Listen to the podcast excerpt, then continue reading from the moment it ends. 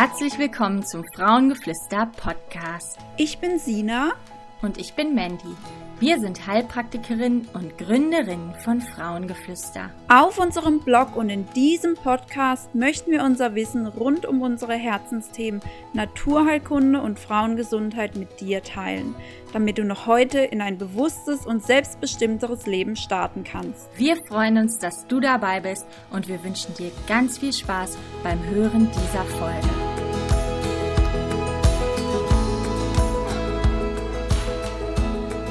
Hallo und herzlich willkommen zu einer neuen Frauengeflüster Podcast Folge. Bevor wir gleich mit dem eigentlichen Podcast starten, möchte ich euch darauf hinweisen, dass es bei uns ähm, bei Frauengeflüster jetzt auch Beratungen im Angebot gibt. Also schaut da gerne mal auf unserem Blog vorbei. Da findet ihr die ähm, ja, unter dem Punkt Beratung beziehungsweise äh, Shop. Schaut einfach mal vorbei. Es gibt 20 Minuten, 40 Minuten Beratung, wo ihr all eure Fragen stellen könnt. Es ist keine äh, therapeutische Behandlung. Wir empfehlen keine Medikamente, aber wir können zu Verhütungsmethoden beraten. Wir können euch Tipps geben, ähm, wie ihr eure Probleme äh, in Angriff nehmen könnt, also was mögliche Anlaufstellen für euch sind. Wir geben euch Lifestyle, Alltagstipps und so weiter. Schaut da gerne mal vorbei. Ähm, ja, jetzt starten wir in das heutige Thema und zwar ist Sina dabei und ein Gast im Podcast und zwar die liebe Julia von Lustfaktor. Vielleicht kennt ihr sie von Instagram unter dem Namen Lustfaktor. Ähm, und Julia ist äh, Sexualpädagogin und Sexualtherapeutin. Also heute ein wirklich super spannendes Thema und ich freue mich, dass du da bist. Hallo Julia. Hallo, ich freue mich auch, dass ich da bin. Ähm, und Sina auch natürlich. Hallo, ich freue mich auch, dass du da bist. Ja, hallo ihr zwei. Super. Okay, ähm, ja, Julia, stell dich doch gerne einmal kurz vor. Wie bist du zu diesem Thema gekommen? Das interessiert mich jetzt auch sehr. Klar, gerne. Also ich bin die Julia, ich habe eine Praxis und ähm, da berate ich Menschen zum Thema Sexualität, aber auch zu anderen Themen, aber das ist eben ein, ein Schwerpunkt. Und ähm, genau, wie bin ich dazu gekommen? Also das war tatsächlich so ein bisschen, dass ich, also ich bin Sexualpädagogin und habe eben eine therapeutische Ausbildung und durch die Sexualpädagogik bin ich so ein bisschen auch zur Sexualtherapie gekommen und habe quasi so ein bisschen, also ganz zu Beginn auf meinem privaten Instagram-Account quasi so ein bisschen Aufklärungsarbeit gemacht und habe dann gemerkt, dass da echt so ein mega Bedarf eigentlich ist und habe dann quasi Lustfaktor gegründet und dann ist das so ein bisschen gewachsen. Aber genau, die Therapieausbildung, die habe ich eben gemacht und habe dann noch die Sexualtherapie dazu gemacht, weil ich es einfach dann nochmal spannend fand, da noch mehr zu erfahren. Und genau, also ich glaube, ähm, letztendlich waren es so die eigenen Interessen, die auch da so mit reinkamen, weil wir natürlich alle irgendwie mit Sexualität verbunden sind. Ne? Also wir alle haben entweder eine Sexualität oder wir haben keine, aber auch dann beschäftigt sie uns meistens. Ja. Und ähm, genau, und so eigentlich durchs eigene Interesse, würde ich sagen, und durch den Wunsch, ja, zu verstehen, wie Dinge funktionieren. Das war auch mein Antrieb, warum ich überhaupt so in die Psychologie bin. Und bei der Sexualität war es letztendlich auch so, dass ich verstehen wollte, woher kommen Mythen, warum ähm, haben wir so und so Vorstellungen und warum fühlen wir uns manchmal unwohl oder manchmal nicht. Ne? Und das war ja. so die Idee, genau. Und ähm, ja, da brichst du ja auch einige Tabuthemen, denke ich mal. Ne? War das für dich irgendwie am Anfang ein Problem oder ähm, äh, als du dann damit bei Instagram angefangen hast, bist du da auch gegen Widerstand gestoßen oder haben irgendwelche Leute gesagt, sag mal, was, worüber redest du da öffentlich oder so? Oder war das äh, gar kein Thema mehr?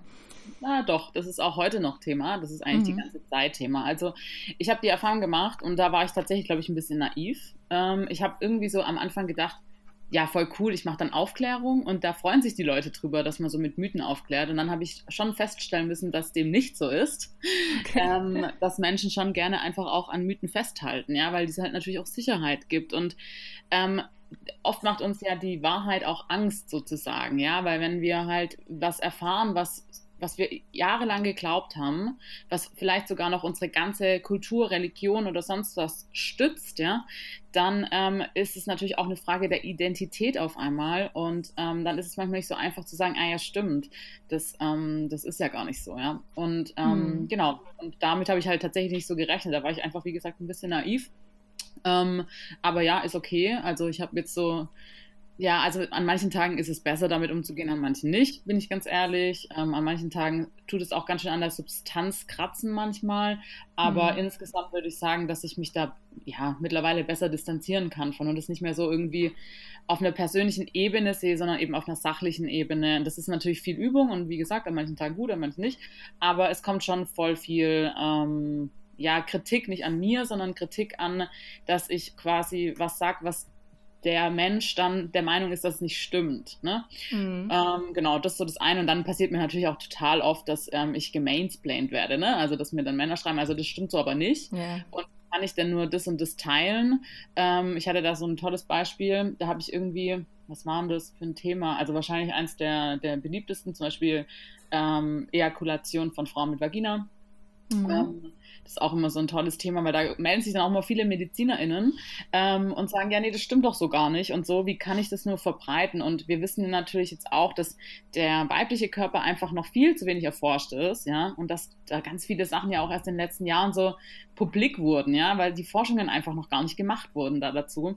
Und das finde ich schon spannend. Da hat mir dann eben ein Mann geschrieben, ähm, zu irgendeinem Thema. Und ich meine, das war zu dem Thema, warum ich sowas erzähle. Und dann hat er mir eine Apothekenseite geschickt, ja, apotheken.de oder so. Und ich soll mich doch bitte mal informieren, weil da steht es richtig. Weil ich hatte irgendwie, oh. ja, total krass. Und ich hatte halt ein Buch geteilt und das ist nämlich auch wieder super toll, weil da sind wir direkt beim Sexismus und Feminismus. Ähm, ich hatte ein Buch geteilt von einer ganz arg tollen Autorin. Sie ist auch Doktor, aber sie ist halt nicht Medizinerin. Ja, und ähm, das fand ich dann so spannend, weil ich habe dann mit dem eine, eine sehr interessante Diskussion darüber gehabt, weil er schickt mir diese Apothekenrundschau oder so. Und ähm, dann meine ich, oder ich, er hat mir halt erklärt, dass ähm, so eine Sexualpädagogin das ja nicht wissen könnte. Dann habe ich ihn halt mal gefragt, was er denn meint, dass alle Ärztinnen alles wissen über Sexualität, ja. Also ich gebe zum Beispiel auch ähm, Fortbildungen für äh, Lehrkräfte oder PsychologInnen, die sich halt mit dem Thema Sexualität noch nicht beschäftigt haben in der Therapie, ja. Mhm. Ähm, meine Kolleginnen geben teilweise für Ärzte Fortbildungen, um zu erklären, wie es mit der Sexualität funktioniert. Also was ich damit sagen will, nur weil jemand einen Arzttitel hat, weiß der ja nicht oder sie ähm, alles über Sexualität, genauso wie ich nicht über alles in der Psychologie Bescheid wissen kann, ja. Ich habe mit manchen Randthemen beschäftige ich mich halt nicht so sehr in meiner täglichen Arbeit. Und das war dann schon sehr spannend, weil dann ähm, hat er sich irgendwann entschuldigt, weil er es auch gemerkt hat, ne? Und ähm, hat dann, dann habe ich halt geschrieben, ja, kein Problem, das erfahre ich sehr oft, dass mir Männer die Welt erklären, ja. Und dann hat er sich dafür auch nochmal entschuldigt. Also es war dann eigentlich ein ganz schönes Gespräch, aber was ich damit sagen will, sowas passiert halt ganz häufig. Mm, ja. Das glaube ich, ja. Aber so äh, gut, dass du das machst. Ich finde es richtig wichtig und ich finde es richtig toll, dass es das äh, ja selbst auf so einer Plattform wie Instagram jetzt irgendwie gibt und ähm, du da so aktiv bist.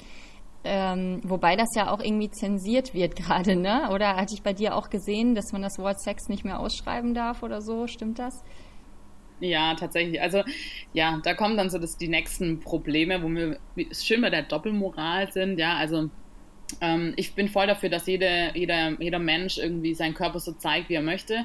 Ähm, aber es ist halt schon interessant, dass sexpositive Aufklärung oder auch Menschen, Frauen, Männer, die ihren Körper in einem sexpositiven Zusammenhang zeigen, ja, und zeigen zum Beispiel, dass nicht alle Körper gleich aussehen oder nicht alle Brüste gleich aussehen und so weiter und so fort, die werden zensiert. Aber wenn es mhm. um pornografischen Inhalt geht, das wird meistens akzeptiert, ja. Und das ist dann schon mhm. eine extreme Doppelmoral, wenn wir allein durch mal durch die Straßen laufen, die Werbung, die so sexualisiert ist und so ähm, sexistisch teilweise ist. Und, ja. ja und da diese mhm. Doppelmoral, genau, und Instagram ähm, tut halt alles irgendwie einschränken, ähm, was halt irgendwie mit dem Thema Sexualität zu tun hat. Das heißt, man kann auch nicht darüber sprechen oder schreiben.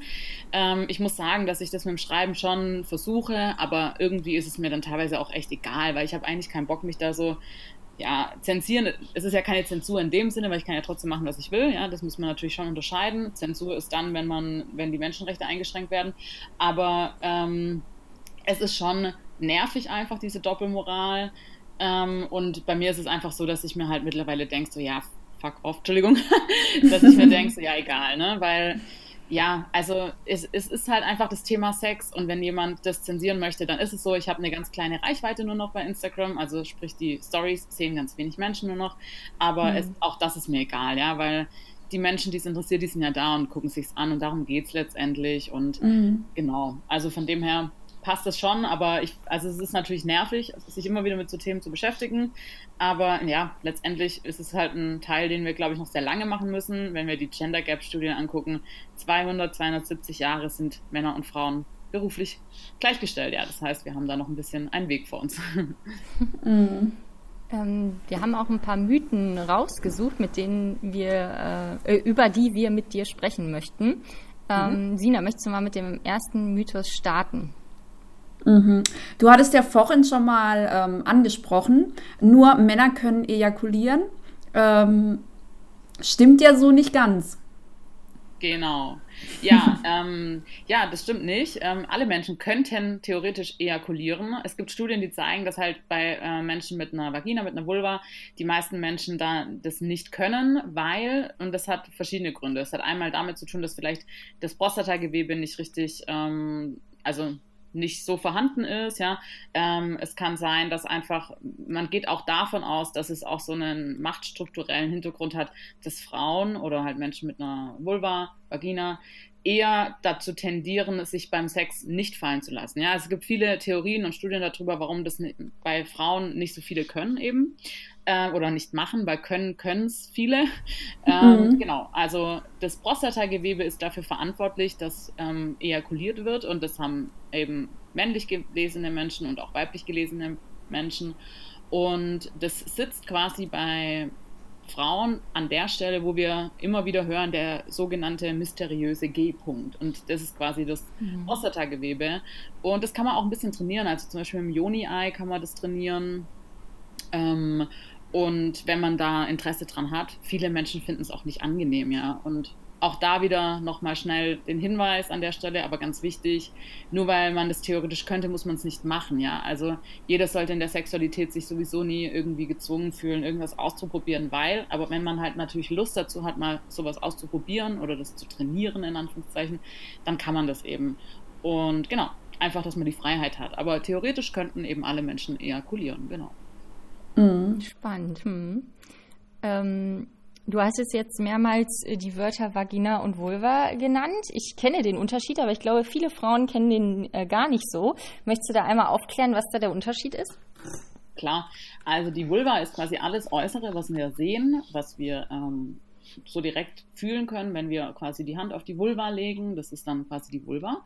Und die Vagina, die beginnt tatsächlich erst am Vaginaleingang. Das heißt, ähm, alles auch davor, also zum Beispiel auch da, wo die Harnröhre rauskommt, ne, das ist alles noch Vulva und erst ab, ab der Vagina ist quasi die Vagina. Und die geht dann bis nach hinten bis zum Muttermund und dann kommt eben Muttermund und dann kommt Gebärmutter. Genau. Sehr gut. Es wird auch äh, oft ähm, ja, falsch äh, genannt. Ist ja jetzt auch nicht schlimm, wenn man es falsch benennt, aber es ist gut, wenn man weiß, äh, was, wo, was wirklich gemeint ist, denke ich mal. Ähm, ja, genau. Das ist ja tatsächlich so ein bisschen, wenn ich jetzt von Vulva spreche, Vagina meine, das ist ja wie wenn ich, keine Ahnung, von meiner Nase spreche, aber eigentlich den Mund meine, ne? Also, ja. da, mhm. das, ja, wir lernen das halt einfach falsch. Das wissen ganz viele Menschen nicht und das ist auch nicht schlimm, dass man es nicht weiß, aber es macht auf jeden Fall Sinn, sich damit zu beschäftigen und auch, wenn man zum Beispiel Kinder hat, ähm, denen gleich die richtigen Genitalbegriffe zu nennen, weil das hat natürlich schon viele Auswirkungen auch später auf den ähm, Körper und auf das Wohlbefinden und auf die Verbindung zum Genital. Also zum Beispiel bei mir in der Beratung Frauen, die dann letztendlich zu mir kommen, die keinen Orgasmus bekommen können oder sexuelle Unlust verspüren, ähm, haben meistens auch nicht unbedingt einen Begriff für Vulva, Vagina oder haben sich da schon mal ja überhaupt berührt oder sich angeschaut. Ja, also das hat schon viel damit zu tun, was ist denn die Identität von mir und meinem Genital. Und es macht schon Sinn, da einfach sich mal damit zu befassen und da quasi in eine Beziehung zu treten. Ne? Und ich habe da auch eine ganz mhm. einfache Übung, die kann ich direkt mal raus ähm, ähm, rausgeben. Die mache ich in meiner Therapie auch immer. Und zwar ist es ganz einfach. Einfach morgens, wenn ihr aufwacht, legt ihr eure Hand auf eure Vulva. Und zwar wirklich so ein paar Sekunden von mir aus auch nur oder ein paar Minuten. Und abends macht ihr das Gleiche. Und zwar nicht in einem sexuellen Kontext, sondern einfach mal zu spüren und einfach mal wahrzunehmen, ich habe ein Genital und das ist meine Vulva und das gehört zu mir. Und das kann man einfach mal so ein paar Wochen machen und sich einfach mal verbinden. Der nächste Schritt wäre dann, dass man in der Therapie zum Beispiel sagt, okay, jetzt berührt, berührt man sich auch mal und schaut sich auch mal an. Auch noch nicht in einem sexuellen Kontext, ja. Also, dass mhm. man auch mal einen Handspiegel nimmt und auch mal die Vulvalippen, also die Labien anschaut und auch mal ähm, guckt, wo ist denn was und so. Und einfach so eine Identität aufbaut. Genau, und das kann man ganz simpel machen, wenn man morgens aufwacht und einfach die Hand auf die Vulva legt und quasi die Marie, ähm, nicht die Marie, Entschuldigung, die, äh, Annemalin Henning, Henning hat es mal so schön gesagt, das ist quasi der ähm, sexualtherapeutische Morgengruß.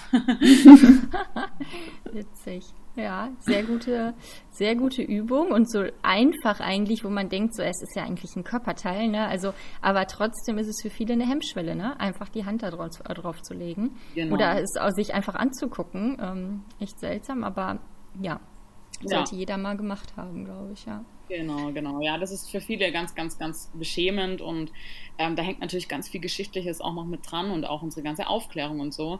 Und ähm, aber man kann sich daran tasten, einfach im Bad vielleicht auch einsperren, dass niemand reinkommt oder so und sich da mal so Me-Time nehmen sozusagen und tatsächlich einfach mal sich trauen, auch hinzugucken und ähm, hinzufühlen und das klingt jetzt vielleicht komisch, aber auch hinzuschmecken, ja, also auch mal zu riechen und auch mal zu gucken, wer bin ich denn? Also auch das finden ganz viele Menschen ganz, ganz komisch, wenn ich das sage. Ähm, aber es ist wichtig, einfach so eine Verbindung zum Körper aufzubauen und genau, einfach so eine Identität letztendlich zu schaffen. Wer bin ich und was gehört zu mir? Und meistens ist die Vagina, die Vulva, ein blinder Fleck bei ganz vielen Menschen. Und hm. darum geht's, genau. Okay, wir haben noch ein paar Mythen. Ähm, der nächste Mythos, der sich sehr, sehr hartnäckig hält, und ich muss wirklich sagen, ich bin sehr ähm, Frauenheilkunde bewandert, aber es ist, glaube ich, auch nicht ganz so lange äh, her, dass ich da äh, erfahren habe, dass es dass es äh, dass das, was ich gedacht habe, eigentlich falsch ist. Und zwar, es gibt ein Jungfernhäutchen. Das ist ja ähm, das, was wir eigentlich, womit wir aufwachsen mit diesem, mit diesem Gedanken, ne? Mhm. Genau, und es gibt keins. ja. Zumindest nicht so, wie wir das ähm, uns immer vorstellen. Und das ist zum Beispiel auch so ein Thema, wo ich ganz viele Nachrichten bekomme, wenn ich dazu was mache.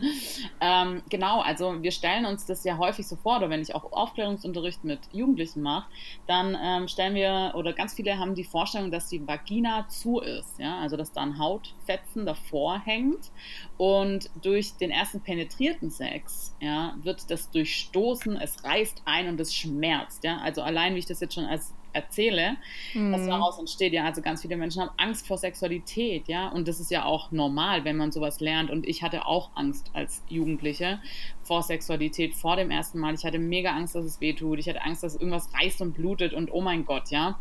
Und mhm. das haben Jugendliche halt ganz viel. Und das ist natürlich ganz schade, was da für ein Mythos immer wieder weitergetragen wird, weil ich erlebe das halt so häufig, dass äh, Mädels wirklich richtig Angst haben vor Sex. Jungs haben das auch, ähm, vor dem ersten Mal, aber Mädels haben wirklich Angst vor den Schmerzen häufig. Und das kann man einfach ähm, ja durch den Mythos quasi ähm, aufdecken weil ja, es gibt ein äh, Hymen, heißt es. Ja, das Hymen ist ein Schleimhautkranz, der um die Vagina, um den Vaginaleingang liegt. Und jetzt ganz wichtig, das haben gar nicht alle Menschen. Und noch wichtiger, das muss sich überhaupt niemals im Leben verändern. Das heißt, ähm, ganz viele Frauen haben auch nach einer vaginalen Geburt exakt den gleichen Schleimhautkranz wieder vor. Okay? Mhm. Das heißt, dieses ganze Konstrukt um diesen, um diesen, ähm, um das Jungfrauenhäutchen hat eigentlich halt eine ganz andere Funktion und zwar Frauen zu unterdrücken weltweit, ja, und sie in ihrer Sexualität und ihrer sexuellen Freiheit einzuschränken. Dass es das Hymen gibt, das stimmt, aber auch das haben nicht alle. Und das kann ganz unterschiedlich sein. Und es kann auch vorkommen, dass dieses äh, Hymen sich über die Vagina legt. Ja, das kann sein, aber dann muss man das tatsächlich durch eine Operation verändern oder halt ähm, ja quasi aufmachen. Ähm, es kann sein, dass es halt wirklich relativ ähm, zugewachsen ist sozusagen. Ähm, aber wie gesagt, das ist dann wirklich was, was operativ verändert werden muss. Es kann auch sein, dass zum Beispiel die Labien ähm, zusammenkleben, das gibt es auch, ja. Es gibt da verschiedene Sachen, aber es hat alles nichts mit einem Jungfernhäutchen zu tun oder mit diesem Mythos. Und wenn Menschen beim ersten Mal penetrierten Sex oder generell beim ersten Mal Sex bluten, ne, dann hat es ganz, ganz viel damit zu tun, dass wir nicht feucht genug waren, ja. Und es kann sehr gut sein, dass das auch beim hundertsten Mal Sex passiert, wenn man nicht richtig feucht ist beispielsweise. Und da gibt es einfach das Mittel, dass man Kleidgel nutzen kann. Man mhm. muss auch wissen, dass eine normale Lubrikation, also eine normale Feuchtigkeit, in der Regel für ein bis fünf Minuten hält. Ja, das ist nicht viel. Das ist oh, aber genau so lang, wie eine Befruchtung stattfinden könnte. Ja. Mhm. Ähm, Und das ist einfach wichtig zu wissen. Das heißt, diesen Sex, den wir zum Beispiel durch Pornos vermittelt bekommen, der eine halbe Stunde geht, das ist, hat natürlich auch wenig mit der Realität zu tun, in Anführungszeichen, weil natürlich kann man auch eine halbe Stunde sich ähm, sexuell ja, austauschen, natürlich. Aber da muss man einfach wissen, dass man dann Kleidgel benutzen sollte. Und ganz arg wichtig, der allerwichtigste Satz in meiner ganzen Aufklärung ist immer der, Sex sollte nie wehtun, außer du möchtest es und es ist abgesprochen mit den Partnerinnen. Und alles, was dann wehtut, da lohnt es sich einfach mal hinzuschauen. Das kann nämlich Vaginismus sein, es kann Endometriose sein, es kann sein, dass Feuchtigkeit fehlt und das kann man einfach verhindern, sage ich jetzt mal, indem man Kleidmittel nimmt, indem man auch darüber spricht, dass man Angst hat vielleicht, ja, und dass man Angst nimmt. Und natürlich kann gerade beim Sex auch vom Penis eben Blut stammen, wenn es zu ähm, ich sage jetzt mal trocken ist, ja, wenn keine Feuchtigkeit da ist, kann natürlich durch die Reibung auch beim Penis, das ist auch ganz feine Haut beim ähm, Penis, ja, dass da irgendwie ein Riss durch, also an, an der Penishaut oder an der Vorhaut oder sonst wo entsteht und dass es dadurch blutet, ja. Das kann auch sein. Und wichtig ist aber an der Stelle auch nochmal, falls jetzt Menschen zuhören, die da wirklich auch ähm, ja, mega Angst haben, weil sie irgendeine Jungfräulichkeit beweisen müssen. Ne? Es gibt Möglichkeiten, es gibt zum Beispiel Blutkapseln, man kann auch während der Periode einfach dann den Sex haben, sage ich jetzt mal, ähm, wo dann quasi das erwünschte Blut kommt. Natürlich sollten wir davon wegkommen, aber da geht es halt wirklich darum, dass manche Menschen um ihr Leben äh, fürchten müssen, wenn sie nicht diesen Beweis der Jungfräulichkeit bringen. Ja? Genau, und dann gibt es natürlich noch Ärztinnen, die da einfach dann Geld auch draus machen und das zusammennähen. Und natürlich ganz viele Menschen, die in einer Not sind, das vielleicht auch ähm, ja, nehmen, als Anker. Aber da bitte, bitte Leute, wenn ihr eine, einen Beweis der Jungfräulichkeit erbringen müsst, dann ist es natürlich erstmal sinnvoll, sich eine Beratung dazu zu holen und auch generell mal zu schauen, ob man da vielleicht ähm, am Leben in, insgesamt was ändern kann. Aber das ist natürlich immer sehr einfach gesagt von jemandem, der da nicht drinsteckt. Aber es gibt Möglichkeiten wie eben diese Blutkapseln oder oder. Aber diese Operation, ja, ganz wichtig, da wird quasi die Vaginalwand wird eingeritzt und dann wird diese Fetzen werden zusammengenäht. Und das ist auch eine Schönheitsoperation, weil sie nicht unter medizinischen Standards durchgeführt wird, im Sinne von, natürlich machen das Ärzte, aber es gibt eben keine Richtlinien dafür. Hm. Und ähm, hm. es ist auch nicht bewiesen, dass es dann blutet, aber es wird wahrscheinlich sehr schmerzhaft sein, weil hm. was nie zu war, brauchen wir auch nicht zu nähen. Ja? Und das ist einfach ganz wichtig, dass man das weiß. Und das alles hängt mit diesem Jungfrauenhäutchen zusammen und mit diesem Mythos und der ganze Konstrukt dieser Gesellschaft. Und ja, Genau, jetzt habe ich ganz viel geredet. ja, schockierend. Mhm. Also äh, ja, das tut einem echt leid, wenn man so über die Mädels nachdenkt, die sich über sowas so große Gedanken machen müssen und wirklich Angst haben müssen. Mhm. Ähm, und es ist schockierend, dass sich dieser Mythos des Jungfrauenhörchens so krass hält und dass er irgendwie wirklich ähm, von offizieller Seite so gelehrt wird. Ne? Also ähm, das ist ja das, was man wirklich auch in der Schule, glaube ich, lernt. Also ich kann mich nicht daran erinnern, dass wir das anders besprochen hatten. Ähm, ja, war ja, wichtig leider. zu wissen, also, dass es nicht so ist. Mhm. Ja, das stimmt. Also das ist echt tatsächlich ein Riesenproblem, weil wenn ich jetzt zum Beispiel in Schulklassen komme, mir passiert das total häufig, dass ich komme und zum Thema HIV oder AIDS oder so aufkläre oder Geschlechtskrankheiten und dann mache ich natürlich immer noch einen kleinen Part auch Sexualpädagogik, weil das hängt natürlich zusammen, ja. Also ich kann mich quasi auch nur dann ähm, frei für ein Verhütungsmittel entscheiden, wenn ich frei in meiner Sexualität bin und so weiter und so fort. Und mhm. ganz häufig ist es so, dass die einen Tag vorher oder so Sexualkunde haben und genau diesen Mythos gelernt haben, ja. Also es mhm. passiert mir echt ständig und ähm, ja, man kämpft so ein bisschen gegen, gegen Windräder an, sozusagen. Ja. Also ich finde das Thema wirklich schockierend auf der einen Seite. Ich war jetzt gerade auch gerade sprachlos, ähm, wie heftig das ist mit den Operationen und so weiter. Ähm, aber ja, es wird einfach Zeit, dass hier noch viel, viel mehr passiert und dass es auch einfach überall in Schulen etc. mit ankommt.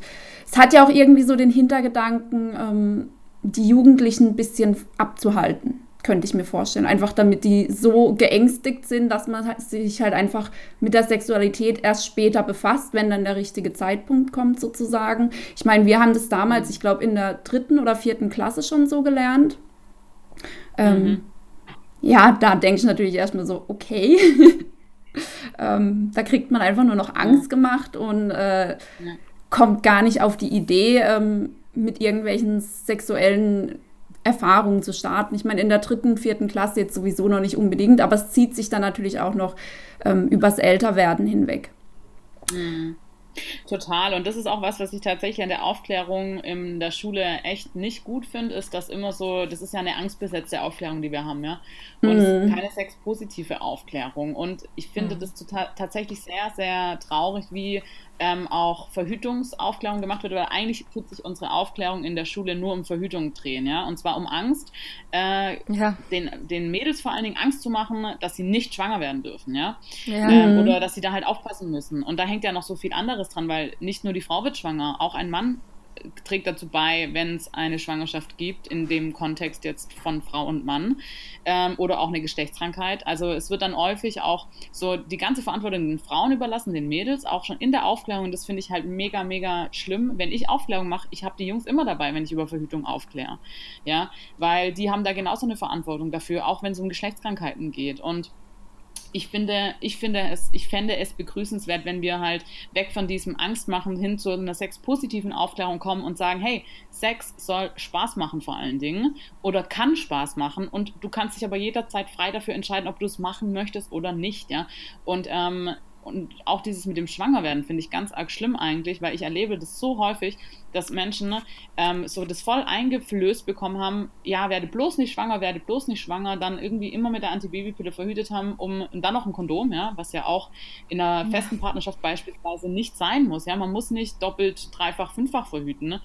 und ähm, sondern ich bin halt dafür, dass wir Menschen dazu befähigen, den Körper zu verstehen, zu verstehen, wann kann ich denn überhaupt schwanger werden, weil häufig mhm. erlebe ich, dass diese Frauen und diese Paare später in der Beratung sitzen und nicht schwanger werden, ja, Mhm. Und ähm, das finde ich halt einfach so schade, wie wir damit umgehen. Und eigentlich sollte das Ziel sein, dass wir uns alle damit auseinandersetzen, wie ist denn unser Zyklus, wie, ähm, wann kann ich denn schwanger werden, wann habe ich einen Eisprung, ähm, was sind denn die Zeichen, Zervixschleim, ja, wie, wie stelle ich denn fest, dass ich gerade ähm, fruchtbar bin, was sind denn, was ändert sich denn auch in meiner Stimmung dadurch? Und so weiter und so fort. Und das auch mit dem Partner, Partnerin, je nachdem, in was für einer Beziehung man lebt, zu teilen, ja, und darüber zu ähm, reden und auch ne, zu sagen, was, was braucht man denn jetzt gerade in der Stelle. Da ist immer ja auch wieder dann Thema Menstruation, ja, dass man da ja einfach auch total den komischen Umgang in unserer Gesellschaft mit haben. Ähm, aber ja, letztendlich finde ich, sollten wir unsere Aufklärung halt viel sexpositiver gestalten und eben nicht so angstbesetzt. Ne? Mm, absolut. Ähm, da fällt mir auch gerade ein, wenn ich überlege, ich hatte ähm, einmal auf dem Gummi Sexualkundeunterricht und einmal eben in der Grundschule, wie vorhin schon gesagt. Ähm, in keinem der, äh, der Unterrichte ähm, wurde genau erklärt, wann man schwanger werden könnte oder wie der Zyklus ganz genau abläuft. Da wurde gesagt, mhm. ja, es gibt halt einen Zyklus und eigentlich kann man durchgehend schwanger werden, ähm, egal wann. Also selbst beim 60-Tage-Zyklus kann man im Prinzip dauerhaft schwanger werden, was natürlich die Angst dann nochmal steigert. Und ich erlebe es auch immer wieder, dass Frauen ähm, wirklich denken, dass man einfach durchgehend schwanger werden könnte, vom ersten Tag des Zyklus bis zum letzten, mhm. was halt einfach fernab der Realität ist. Ja, ja. Ja, ich frage das auch immer wieder in den Schulklassen. Was glaubt ihr denn, ähm, wann kann man denn schwanger werden? Ne? Und ja. ähm, das ist schon, schon interessant. Und ähm, ja, und auch wenn ich den Mädels oder auch den Jungs dann erkläre oder den Menschen erkläre, dass eben man auch das merken kann, wann man einen Eisprung hat und so und dass man das auch ähm, trainieren kann, in Anführungszeichen, wenn wir mehr zu der Intuition wieder zurückkommen und so weiter, ähm, dann sind die immer total so, hä? Ja, weil, weil das erklärt ihnen halt keiner, ja. Und mm. das ist halt echt mega traurig. Also ja, generell so aufs Gefühl zu hören, auch eine Intuition zu hören und so, das wird uns ja total abtrainiert. Und das ist wirklich was, wo ich, ähm, ja, den Sexualkundeunterricht, das hört sich auch so schön an, ne? Ja, ja wirklich nicht, nicht begrüßenswert finde an dem Punkt. Mhm. So, ne? ja. Ja, Lehrer, Lehrer sind da auch einfach nicht für ausgebildet. Die können ja auch nicht alles können und die nicht alles wissen, aber dann sollte man halt Leute wie dich einladen, die da einfach mal Workshops zu machen oder so, ne? Oder ähm, ja, so Lektionen geben oder was auch immer. ähm, weil es einfach so ein wichtiges Thema ist, was das ganze Leben beeinflusst und ähm, das ja. darf man dann mal abgeben. Ne? Genau, ich sehe das genauso wie du. Danke, dass du es gesagt hast. Ich finde auch, das tut einfach unser ganzes Leben beeinflussen. Und ähm, das ist einfach so wichtig. Ich habe auch mal einen Lehrer getroffen, der dann auch meinte, ich hatte irgendwie so ein Projekt, da war ich einmal äh, im Monat an der Schule und hatte drei Termine a 30 Minuten für, keine Ahnung, 600 Schüler. Ja? Das heißt, da konnten natürlich auch nicht viele kommen. Ähm, so, das war halt immer so, wer kommt zuerst, wer malt zuerst und wie viel, ne, so ein bisschen durchmischen, dass nicht immer die gleichen da sind. Und der Lehrer hat sich doch tatsächlich darüber beschwert oder hat sich, hat sich gefragt, ob denn einmal im Monat, das ist ja echt viel und dass die Jugendlichen und so weiter und so fort müssen die dann ja jedes Mal kommen und so. Dann habe ich ihm halt erklärt, dass das halt wie mit der Mathematik ist, dass einmal halt nicht reicht, ja. Und wir müssten das halt wirklich eigentlich, eigentlich müsste einmal in der Woche, min, also mindestens, eigentlich mehr, aber einmal in der Woche sollte es schon auch ein Fach geben äh, zum Thema Liebe oder so, ja. Und mhm. ähm, das ist halt irgend, oder muss ja nicht unbedingt Liebe sein. Das ist auch schon wieder blöd, wenn wir Sex mit Liebe immer verknüpfen, weil es gibt auch Menschen, die haben einfach nur Sex ohne Liebe und auch das ist okay. Und ähm, genau, von dem her finde ich, sagst du es genau richtig. Ja, es ist halt so ein, so ein Ding, was wir halt für unser ganzes Leben lernen. Und ich gebe ja auch äh, Fortbildungen für Lehrkräfte, ja, weil hm. häufig haben Schu äh, Schulen einfach nicht die Möglichkeit, viele Externe einzuladen, vor allen Dingen jetzt gerade. Ich mache ja auch viel online, aber ja. ich versuche mhm. schon auch dass ich da irgendwie dann die Lehrkräfte abhole, weil die können ja tatsächlich nichts dafür, dass einfach in der Ausbildung das nicht beigebracht wird, ja. Und ähm, ja. die tun mir dann tatsächlich an manchen Stellen, tut es mir auch total leid, weil über das Thema Sexualität zu sprechen, ist eben unangenehm, ja, und das ist auch okay, dass das unangenehm ist. Wir haben das ja gar nicht anders gelernt. Ich rede da so offen drüber, weil es mein Beruf ist, ja, das ist ja ein Unterschied. Und, ja. ähm, mhm. ich finde das voll okay, wenn man sagt, hey, mir ist es unangenehm, über Sex zu sprechen. Ja, natürlich, ist doch voll klar, dass es dir unangenehm ist. Und ähm, ich finde das auch nicht in Ordnung, dass es dann von jedem verlangt wird. Das ist ja auch schon eine Grenzüberschreitung, ja. Und mhm. ähm, ja, von dem her, genau, also wenn ihr Lehrkräfte seid, dann kommt gerne und äh, lasst euch von mir ausbilden oder nicht ausbilden, aber kriegt, ihr kriegt ja. gerne Infos. Ich habe auch so einen Grundlagenkurs gemacht wo man einfach gemütlich von zu Hause streamen kann quasi. Ja, weil ich es halt einfach so wichtig finde, ne? Und ja. Ja. Mhm. Sehr gut, sehr wichtig. Kommen wir zum nächsten Mythos. Ähm, die Vagina kann ausleiern. Stimmt es oder stimmt das nicht? Nein, stimmt auch nicht. Und das ist auch so ein Mythos, der irgendwie so auch wieder den Frauenkörper sehr beschämt, ja. Ähm, genauso wie wenn wir von äh, die Brüste, die hängen oder so sprechen, ja. Es geht immer darum, den Körper zu bewerten und ähm, gerade beim Thema Ausleiern der Vagina ist ja auch noch damit gemeint, also wenn die halt ausgeleiert ist, dann hast du viel Sex gehabt, dann bist du nicht Schlampe, dann bist du nicht ehrenswert und so weiter und so fort. Das hängt mhm. da ja mhm. alles noch mit dran. Und das ist natürlich voll Quatsch, weil die Vagina ist ein Muskel. Das heißt, eigentlich, je häufiger man Sex hat, desto mehr wird der trainiert und eigentlich, ja, fester, ja. Ähm, der Penis müsste dann ja im Umkehrschluss dünner werden, wie je häufiger Sex man hat, so, ne? ähm, aber das ist, stimmt tatsächlich nicht. Also die Vagina kann nicht ausleihen. Es ist wie ein Gummiband.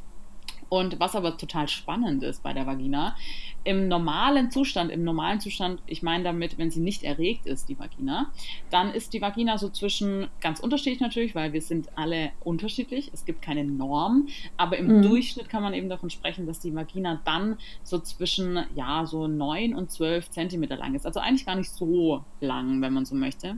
Wenn die Vagina sich aber erregt, also wenn man erregt wird, ja, und die Vagina kann sich übrigens auch ganz alleine erregen, das muss gar nicht immer damit zusammenhängen, dass man selber gerade erregt ist, ähm, dann kann es sehr gut, oder dann dehnt die Vagina sich auf bis zu 18 bis 20 Zentimeter aus. Wow. Unglaublich.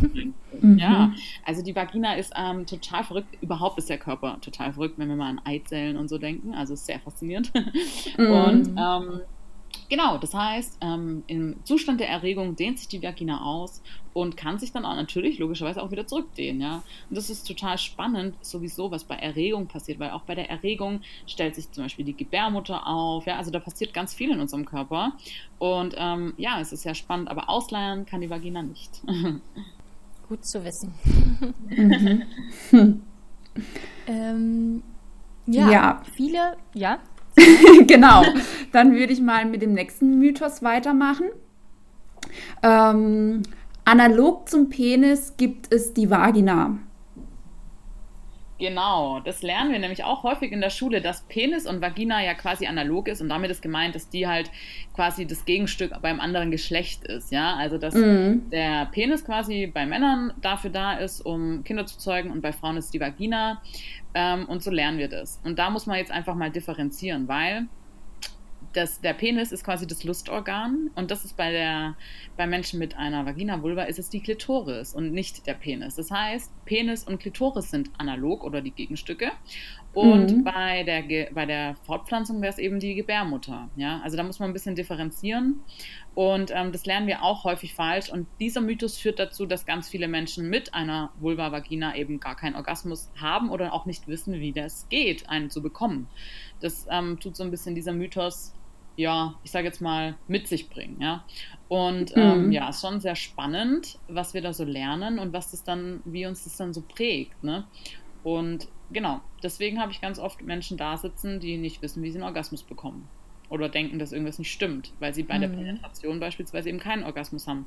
Und es gibt eben Untersuchungen, ähm, es gibt ganz viele Untersuchungen mittlerweile dazu und man weiß einfach, dass über 70 Prozent aller Menschen mit einer Vulva-Vagina eben eine direkte Stimulation der Klitoris brauchen, um einen Orgasmus zu bekommen. Und das kann man eben durch die Hand oder auch durch ein Toy, wenn man das möchte, ähm, auch bei der Penetration noch zusätzlich zum Beispiel nutzen. Ähm, genau.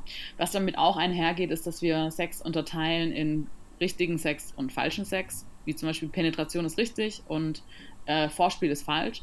Und das ist natürlich auch völliger Quatsch, weil alles, was ihr selber als Sex definiert, ist Sex. Und wenn ihr euch streichelt und dabei ähm, Lust empfindet und es sich schön anfühlt, dann ist es Sex. Ja?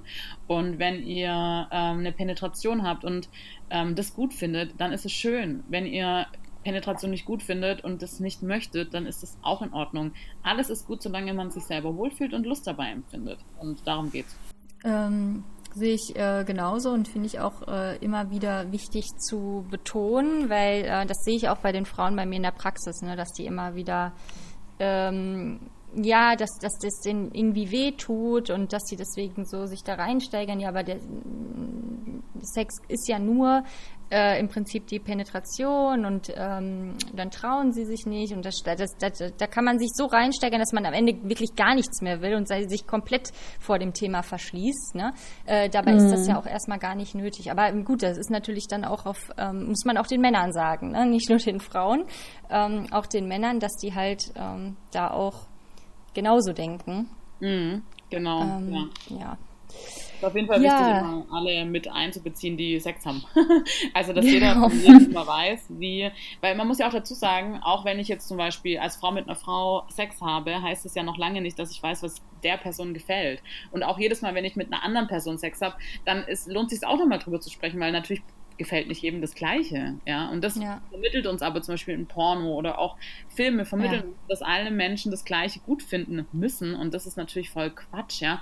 Ich habe auch mhm. ganz oft Mädels bei mir in der äh, Beratung sitzen, die dann Angst haben vor Analverkehr, weil sie denken, sie müssten das halt machen, weil sie es in einem Porno ja. gesehen haben oder bei irgendeinem krassen Lied oder keine Ahnung. Ja? Und mhm. ähm, ja, und so entsteht es dann halt, dass man halt hauptsächlich Angst vor Sex hat und das nicht mit was Gutem verbindet. Und ähm, darüber müssen wir halt sprechen, ne? Genau. Ähm, mhm. Ja, ein hartnäckiger Mythos auch noch, dass Männer, ähm, wenn sie nicht regelmäßig ejakulieren, äh, dass die einen Samenstau bekommen. Das nutzen sie ja auch manchmal ganz gerne so als Vorwand. Du, ich muss jetzt mal wieder, weil sonst äh, bekomme ich einen Samenstau. Ist das denn so? Genau, also den hören wir tatsächlich sehr oft im Mythos, auch irgendwie in Medien wird er immer wieder reproduziert. Aber auch das stimmt nicht. Also Ejakulat baut sich vom Körper einfach ab. Das heißt, auch wenn man eine Weile keinen Sex hatte, ist es nicht schlimm. Es gibt mittlerweile auch Untersuchungen, die sagen, dass eine regelmäßige Ejakulation schon auch gut für den Körper ist, ja, weil dann einfach ähm, auch Sachen also weil es einfach für den, für den Körper gut ist, für den Kreislauf. Aber diese Studie, die da bin ich ein bisschen uneinig noch, ob inwieweit die wie zusammenhängt. Wir wissen aber, es gibt ja Menschen, die sind asexuell. Das heißt, die haben ein Leben lang keinen Sex. Auch da passiert natürlich nichts. Ja? Mhm. Ähm, dass es aber trotzdem gut sein kann, zu ejakulieren, das steht damit nicht im Zusammenhang. Weil ähm, Sex generell natürlich auch viele positive Effekte hat. Ja? Aber mhm. es ist auf jeden Fall nicht so, dass irgendwas platzt oder ähm, irgendwas sich anstaut, wenn man nicht regelmäßig ejakuliert. Dass es positive ähm, Effekte haben kann, auf jeden Fall. Genauso wie wenn Frauen eben ähm, einen Orgasmus haben, das hat auch positive Effekte, aber es ist, hat keine körperlichen Auswirkungen im Sinne von, dass da irgendwas ganz schlimm dann passiert. Es gibt noch diesen Mythos, oder nicht Mythos, es gibt noch dieses Phänomen der Blue Eggs, aber das ist tatsächlich was anderes, wenn die Eier, also die Hoden, die Eier drin quasi anschwillen, ja, also diesen, das gibt es tatsächlich, das steht aber damit nicht im Zusammenhang. Das hat auch wieder mhm. unterschiedliche Gründe. Genau, aber man hört es tatsächlich sehr häufig, ja, es musste halt mal wieder sein, ich hatte halt so einen Druck und so weiter und so fort. Ja. Und was man auch sagen muss, dieser Druck, der kann sich natürlich real anfühlen, dass man so einen Druck hm. hat, ja. Das haben alle Menschen. Das, ist nicht, das liegt nicht bei Männern, sondern es haben auch Frauen diesen Druck. Das haben, wie gesagt, alle Menschen. Und das ist was anderes. Da kann man aber tatsächlich auch mal gucken, woher kommt das denn?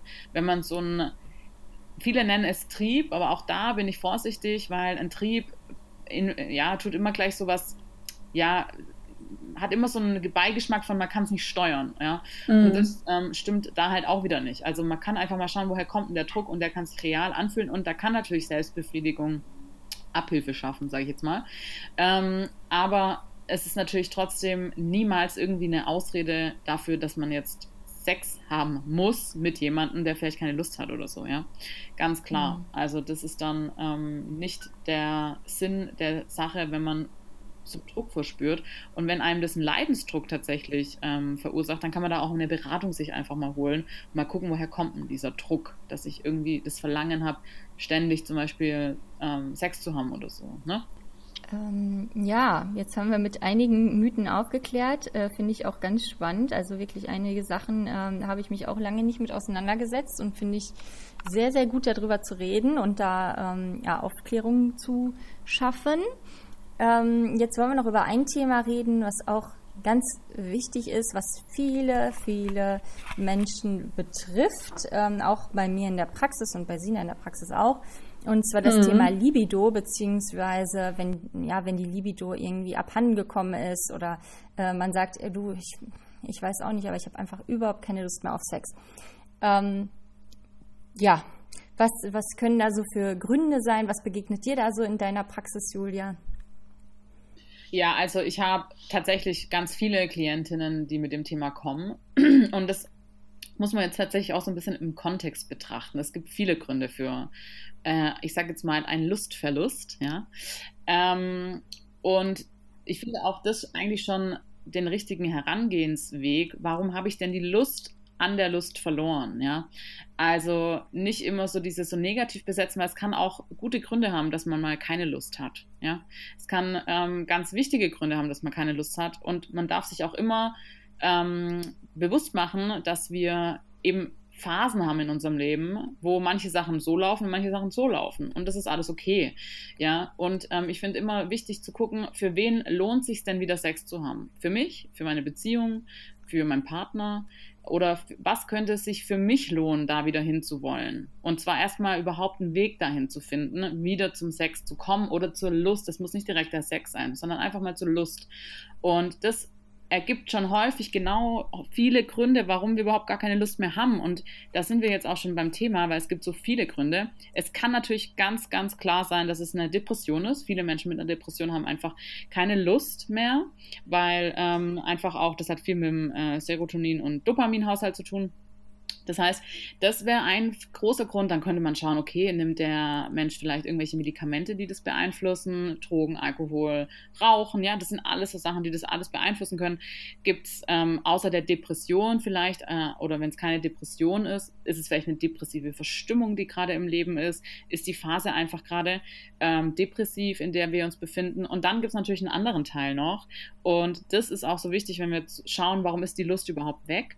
Ähm, und zwar, warum ähm, haben wir denn überhaupt Lust entwickelt? Und viel ist es häufig bei, oder bei mir in der Beratung ist häufig so, dass gerade äh, Frauen dann eben berichten, dass sie häufig halt eben Sex haben, weil sie denken, sie müssen das haben oder weil sie Sex haben, ähm, um geliebt zu werden, um Nähe zu haben oder um den Partner zu halten. Ähm, und wenn wir diese Gründe alle aufzählen, dann ist doch auch irgendwie logisch, dass man vielleicht gar nicht so Lust hat auf Sex. Und es kann auch gut sein, dass die Libido dann halt geht, ja. Und ähm, genau, das heißt, muss, man muss da einfach ganz gut differenzieren, um welches Thema haben wir denn und welche Bedürfnisse wollen wir mit Sex denn überhaupt deckeln? Und viele, die eben die Bedürfnisse von sich in den Hintergrund stellen und die Bedürfnisse von anderen in den Vordergrund, um Sex zu haben, da geht es erstmal darum, überhaupt wieder rauszufinden, was möchte ich denn? Und dann sind wir schon wieder bei der Intuition, die wir einfach ja häufig gar nicht so haben. Also was, was fühle ich eigentlich gerade? Was möchte ich denn? Ja? Und dann sind wir bei so Sachen, okay, was möchte ich denn heute essen? Ja. Und ähm, das können viele nicht beantworten. Was, was möchte ich denn heute tun? Ähm, was möchte ich denn in meinem Leben machen? So, ne? Und dann sind wir halt bei so grundlegenden Fragen auf einmal. Und dann ist klar, dass man vielleicht auch keinen Bock auf Sex hat, einfach, ja. Und hm. genau. Also es gibt sehr viele Gründe für sexlose Phasen. Und die Frage ist immer, für was könnte es sich lohnen, wieder Sex ins Leben zu integrieren? So. Und wenn ja. ihr euch dafür entscheidet, einfach jetzt eine Weile keinen Sex zu haben, okay. Ja. Ähm, genau. Mhm. Ja, habe ich auch öfter in der Praxis, ähm, dass die Frauen äh, dann in der Anamnese sagen, ja, ähm, das belastet mich, dass, dass wir keinen Sex haben, dass ich keine Libido habe, dass ich keine Lust habe.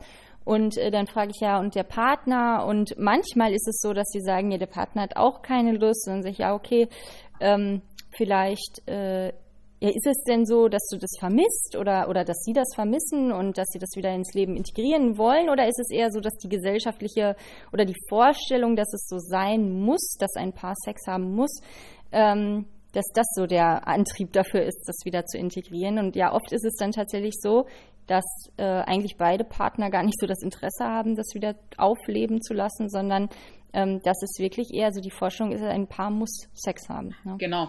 Und wichtig ist, bei dieser Forschung sind wir auch wieder im Außen. Wir sind nicht bei uns. Und das ist okay, wenn wir sagen, hey, die Gesellschaft will das und ich möchte das aber gerade nicht und deswegen habe ich es nicht. Aber es kann sich trotzdem lohnen, wieder den Blick nach innen zu richten und zu gucken, okay, für was könnte es sich lohnen, auch Sex zu haben oder eben keinen ja. Sex zu haben. Ja? Ähm, und da würde ich den, die Differenzierung nochmal schaffen wollen, zu sagen, äh, dass, es, dass der Blick wieder auf die Person gerichtet wird und die Bedürfnisse der Person. Und wenn die Bedürfnisse, so wie du gerade gemeint hast, einfach ist, dass man keine Lust hat, dann ist es vollkommen okay. Ja? ja. Und, und da auch immer ey, selbst wenn ihr jetzt eine Zeit lang keine Lust auf Sex habt, das kann ja wieder kommen oder das wird wahrscheinlich auch wieder kommen, ja. Unser Leben ist einfach in ganz vielen Phasen und vor allen Dingen jetzt gerade in so einer Pandemie. Ähm, manche Menschen kompensieren Stress mit Sex, andere wollen dann eben kein Sex, ja. Das ist auch ganz unterschiedlich und da einfach sich selber ein bisschen liebevoll zu begegnen, zu sagen, es ist alles okay und es ähm, ist in Ordnung, so wie ich bin und wenn ich das gerade so brauche, dann ist das okay, so, ne. Mhm. Und wenn man sich jetzt ähm, so als Paar entscheidet, irgendwie, wir wollen das mal äh, versuchen, wieder aufleben zu lassen, hast du da Tipps, wie man so, so praktische Tipps irgendwie, wie man da drangehen kann, äh, Übungen oder ich weiß nicht, was, was gibst du da deinen Klienten so mit? Ja, also letztendlich ist es so, wie ich gerade schon gesagt habe, so ein bisschen so eine Suche, wie könnte es sich lohnen? Und da gibt es dann verschiedene Methoden oder Übungen, aber hauptsächlich geht es viel um Kommunikation erstmal. Ne? Und dann kommt es natürlich ganz arg darauf an, was ist der, die Ursache für die Sexlosigkeit und dann einfach zu schauen, was könnte da jetzt hilfreich sein? Ja, manche Paare finden es zum Beispiel hilfreich, dass sie eine Übung bekommen, wie man sich ähm, überhaupt über Sex unterhält. Manche finden es hilfreich, mhm. einfach mal über Genitalien zu sprechen, wie die heißen. Andere finden es hilfreich, mal zu gucken, okay, was sind eigentlich unsere sexuellen Fantasien und wieso können wir die denn nicht besprechen? Andere finden es gut, mal zu gucken, okay, wie kann denn Berührung so gestaltet werden, dass ich, dass beide Personen es gut finden, ne? Ähm, weil häufig berühren wir uns gar nicht so viel oder es geht viel gar nicht so um den Kontakt, sondern dass wir irgendwie ja, so einen Ablauf verfolgen. Ja? Ähm, wie kann Sex toll sein, zum Beispiel auch ohne Penetration? Oder wie kann Sex toll sein ohne Orgasmus? Wie kann Berührung und Begegnung toll sein ohne Penetration? Und da einfach wirklich mal so ein bisschen sich heranzutasten und ja, letztendlich finde ich oder ich mache die Erfahrung, dass es gar nicht so häufig um den Sex tatsächlich geht, sondern um die Bedürfnisse eben dahinter. Und ähm, wie du vorher schon gesagt hast, ist es ein gesellschaftliches Konstrukt, das uns dazu führt, dass wir Sex haben müssen, weil ähm, wenn wir da mal die Bedürfnisse angucken, ist ja das Bedürfnis, gemocht zu werden, akzeptiert zu werden, in der Gruppe akzeptiert zu werden. Ähm, und da halt einfach mal zu gucken, okay, was sind denn einfach meine Bedürfnisse, die ich durch Sex vielleicht befriedigen möchte. Ja? Ist es vielleicht gesehen werden, geliebt zu werden, Nähe zu haben oder ist es einfach nur eine sexuelle Befriedigung? Ja? Und da einfach mal zu differenzieren, das kann schon total hilfreich sein, ähm, sich da so anzunähern, was das Thema eigentlich ist. Ja, und dann je nachdem, ne?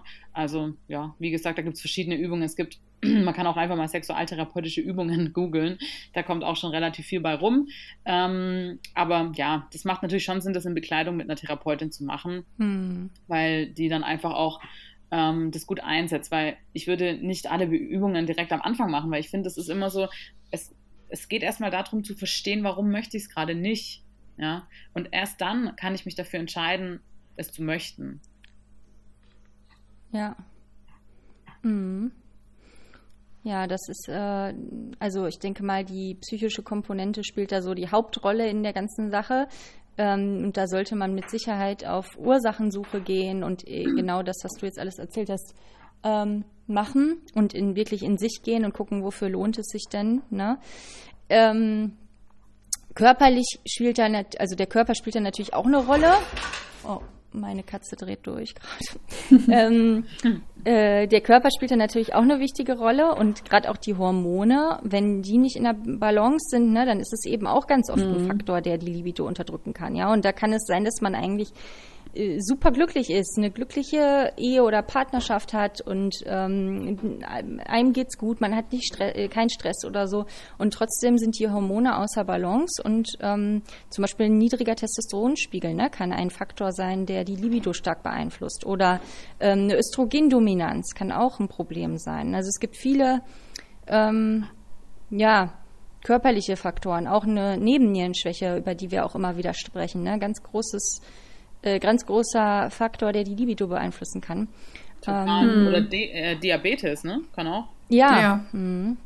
Und sag auch. mal, da ähm, finde ich das jetzt auch spannend, weil das mit den Hormonen, das sage ich auch immer meinen äh, Klientinnen, dass sie das nochmal ähm, abchecken sollen, bitte. Ähm, und wie macht ihr das da mit den Hormonen? Also was kann man da dann machen? Da habt ihr, glaube ich, ein bisschen mehr Erfahrung. Ja, also wir ähm, in der Praxis machen wir auch ganz häufig äh, Hormontests. Also wir gucken, wie ist die horm hormonelle Lage. Wir messen das meistens im Speichel. Da haben wir die letzte Podcast-Folge. Wenn ihr euch dafür interessiert, ähm, hört da gerne mal rein. Hormonchaos erkennen. Ah, ähm, Da haben wir darüber gesprochen, äh, ja, wie, welche Parameter sind da wichtig und sollte man im Blut messen? Also was sollte man im Blut messen? Was sollte man im Speichel messen und so weiter?